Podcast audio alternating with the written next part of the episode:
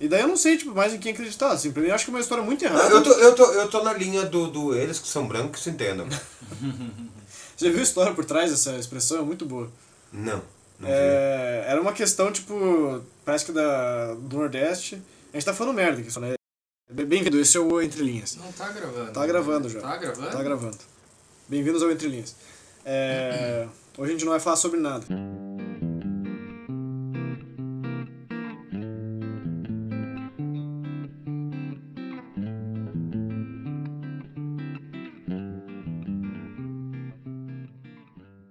Mas já aproveitando, assim, se não me engano, era alguma história sobre, tipo, do Brasil do século XVIII, XIX, e tinha alguma treta que um cara foi reclamar que um oficial branco estava tratando mal os negros. Segundo o folclorista Luiz da Câmara Cascudo, certo dia o capitão do regimento dos Pardos do Rio de Janeiro, Manuel Dias de Rezende, foi queixar-se a seu superior por ter sido desrespeitado por um soldado.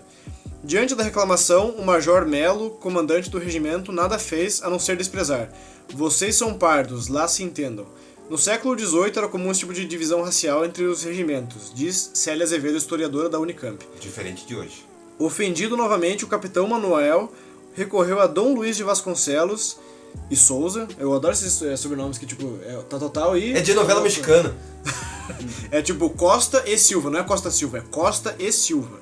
Porque não é pra misturar as duas famílias, velho. Os Exatamente, Costa são os é. Costa e Silva são os Silva. Mas eu gosto daquelas famílias que, tipo, Costa e Silva é uma família só. Ele não quis, tipo, dividir nem matar a linhagem, então nós somos a família Costa e Silva.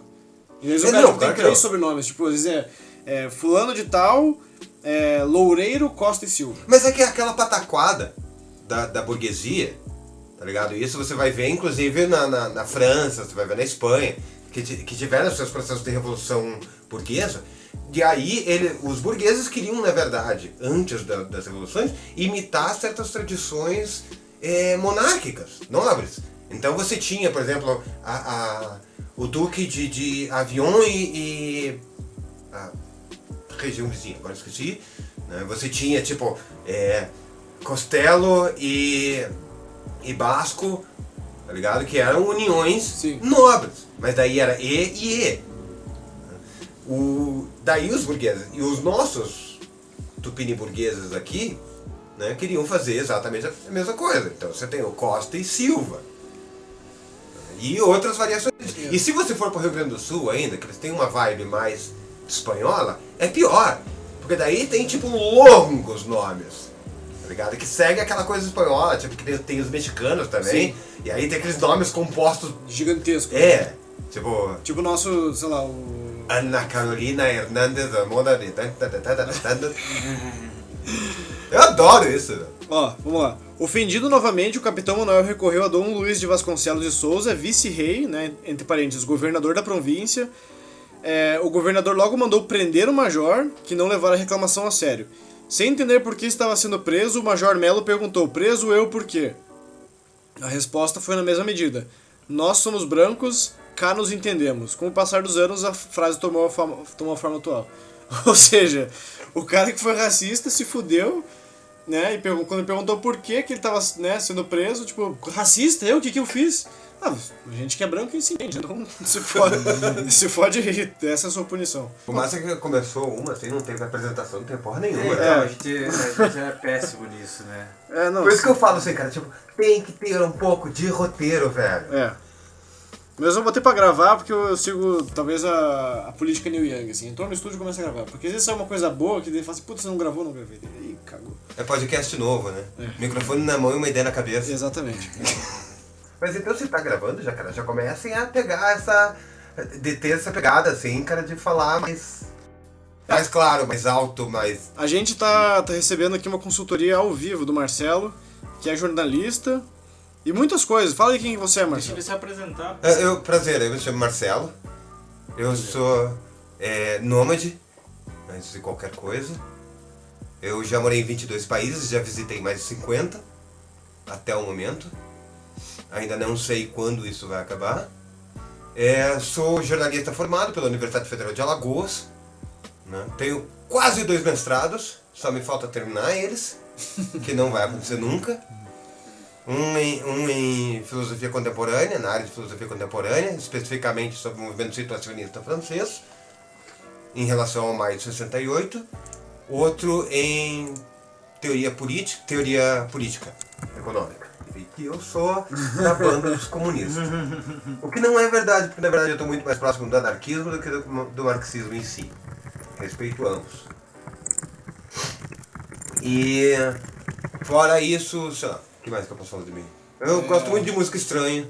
Eu passo o dia inteiro escutando música. Ele, passa- Embora- ele manda muita música pra, pra, pra mim.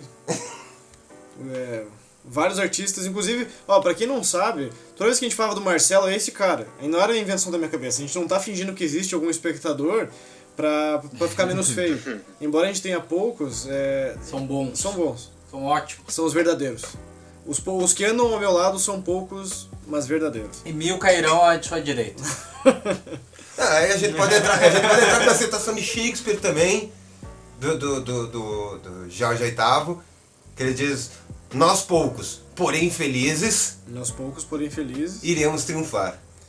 Então é isso. Então esse é o Marcelo, ele escuta o nosso podcast, Aí eu falo latim, ele fala latim. E Klingon. e Klingon. Klingon, importante. É, Hutchese é um próximo no futuro. Mas não sei se Star Wars tá mais tão em alta pra ser relevante, né? Cara, eu gosto muito de Lower Decks, velho. Lower Decks. Lower Decks é um spin-off do Star Trek. É basicamente focado naquela galera que tipo tá em começo de carreira, ainda é cadete. E eles moram lá no do, tipo subsolo da, da nave. Isso pra mim, isso para mim na verdade conversa bastante, porque eu trabalhei um tempo em navio também. Eu trabalhei seis meses em navio. É uma bosta, não recomendo pra ninguém. Você trabalha que nem um camelo. Tá ligado? Você não tem folga, é dor e raiva o dia inteiro. É mais ou menos que nem morar no Brasil hoje. No Brasil, hoje em dia, vivemos num navio que está afundando. É, não, a gente foi É até a beira do precipício, mas a gente tomou a decisão certa e deu um passo à frente. Exatamente. A gente pulou. Isso, inclusive, isso, isso, inclusive, na verdade, é uma frase verídica do Temer. Hum? Acho que é. É? Acho que eu ouvi isso do Temer. A gente tem que ver como é que a gente vai fazer isso funcionar, porque se o Humberto falar, ele vai pegar no microfone. É, tá pegando direto. Inclusive o, o teclado e o mouse estão bem perto do mouse quando você tá digitando e, e clicando. Uma dica que eu daria, assim, tipo, cortar a gravação agora, recomeçar ela